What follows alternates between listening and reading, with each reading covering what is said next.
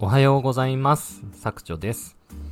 今回は特別単価をお断りしたというテーマでお話をさせていただきたいと思います。えー、ブログをやっている方なら特別単価ってなんか聞いたことあるとは思うんですけれども、えー、特別単価とは自分が ASP に登録している広告案件がまあそこそここう売れ行きがいい場合にえー、ASP の担当者から、あの、単価報酬上げるので、えー、もっと頑張ってくれませんかみたいな感じで持ちかけられるっていうことですね。まあ、あの、多くの場合はその逆のパターンが結構あります。まあ、自分から、あのー、単価交渉みたいな感じで、うーんと、このぐらい制約が取れているし、えー、コンバージョン率もこれぐらい高いので、えー、単価を上げていただけませんかっていうふうに SP に交渉したらですね、うんと、その辺を、まあ、ジャッジしてもらって、まあ、担当者の方が OK であれば、単価がアップできるということになります。まあ、いずれにせよ、あの、僕らにとっては、いいことであるはずの特別単価なんですけれども、うんと、今回 ASP 側からご提案いただいた提案をですね、僕はお断りをしました。で、あのー、まあ、提案いただいた特別参加の案件は、うんと、そのキーワードでですね、割と、うん、ミドルキーワード、そこそこの検索差あるやつで、まあ、上位を取れてる記事に、貼ってある案件なんですけれども、うんと、まあ、ちょっと、とあるランキング記事、ランキングじゃないな、おすすめ系の記事なんですけれども、うんと、そこに貼ってある広告です。で、あのー、まあ、正直ですね、僕、その特別参加をご提案いただいた案件が、特段気に入ってるわけでもないんです。おすすめ何選みたいの中の一つとして紹介して、まあ、一番おすすめは別にあってですね。で、それはあの他の ASP からあの広告を提携してるんですけれども、それとは違う別のおすすめの中の一つとして提案してるやつが、まあそこそこ制約があって、えー、特別単価をご提案いただいたという経緯でございます。ただ、まあ今話した通りですね、僕はそのサービスをそこまでこう、積極的にお勧めできない。それから、ちょっと、その記事を書いたのがだいたい2年前なんですけれども、まあその時から、まあ自分自身もいろいろ成長して、今ですね、その、もちろん、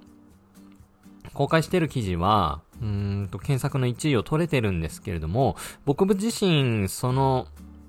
記事に書いてある案件などに関して、まだ強い興味関心があるかっていうと、実はもうそこにちょっと熱が冷めてしまっているっていう背景もあってですね。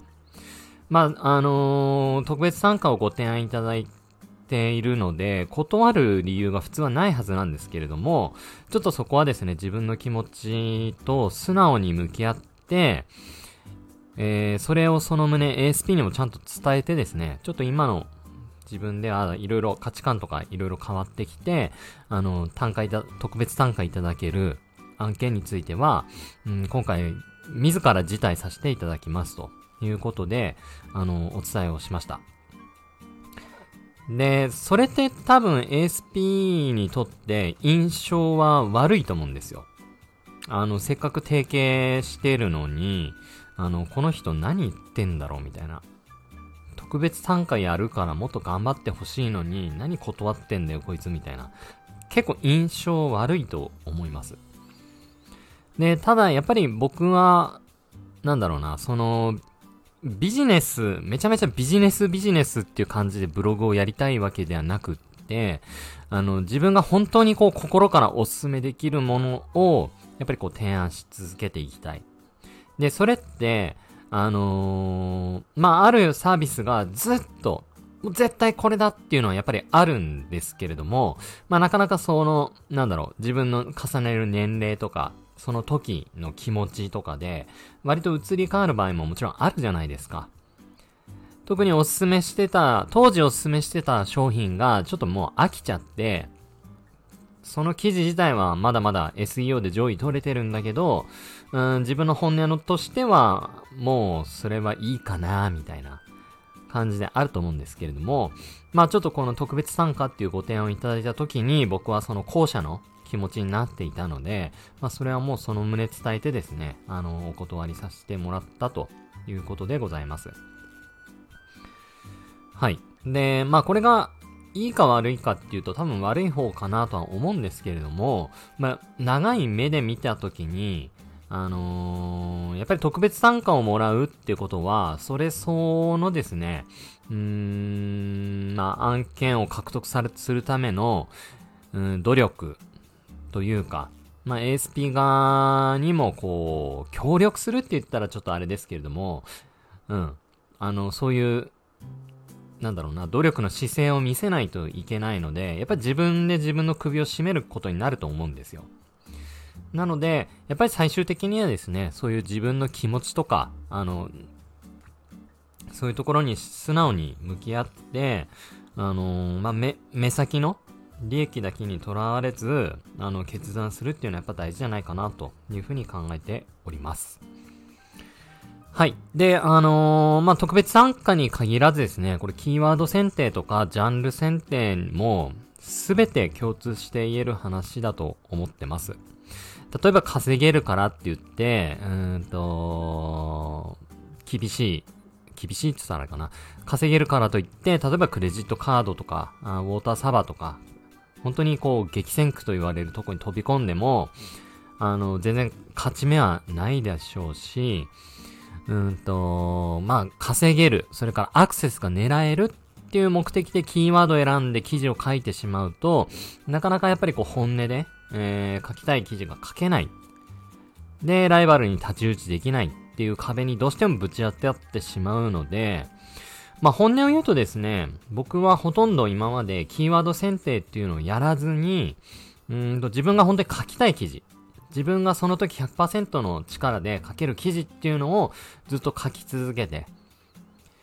で、まあ、カテゴリーっていう大きな分類はもちろん意識はしていたんですけれども、あまりこう、キーワード選定っていうにはとらわれず、まあ、どちらかというと、記事を書き終わった後に、ああ、この記事のキーワードってこれかなみたいな後付けで、キーワードをつけるっていうようなやり方でずっと今も、今まで、やってきてます。僕の感覚では、キーワードさ、からこう先に、えー、決めて記事を書くと、なかなかそのキーワードに自分の気持ちが引っ張られてですね、うん、いい記事が書けないっていうふうに僕自身は、あの、実感しているので、あの、これ皆さんあなたに当てはまるとは限りませんが、あの、僕はそういうふうにやってったという話でございます。で、えー、そういう素直にな気持ちに、今回も従って特別戦単価を、うーん、辞退したという話でした。あの、この辺ってですね、多分こう、長期的な目線で見ると、こういう判断って多分合ってるっていうふうに僕は思ってますので、もし、あの、今回の、えー、放送を聞いてですね、何かしらこう、気づく得られた方は、自分の気持ちにこう、素直に、えー、従って、一つ一つ決断していくっていうことをやってみてください。はい。ということで、えー、今回の放送は以上でございます。ここまで聞いてくださり、どうもありがとうございました。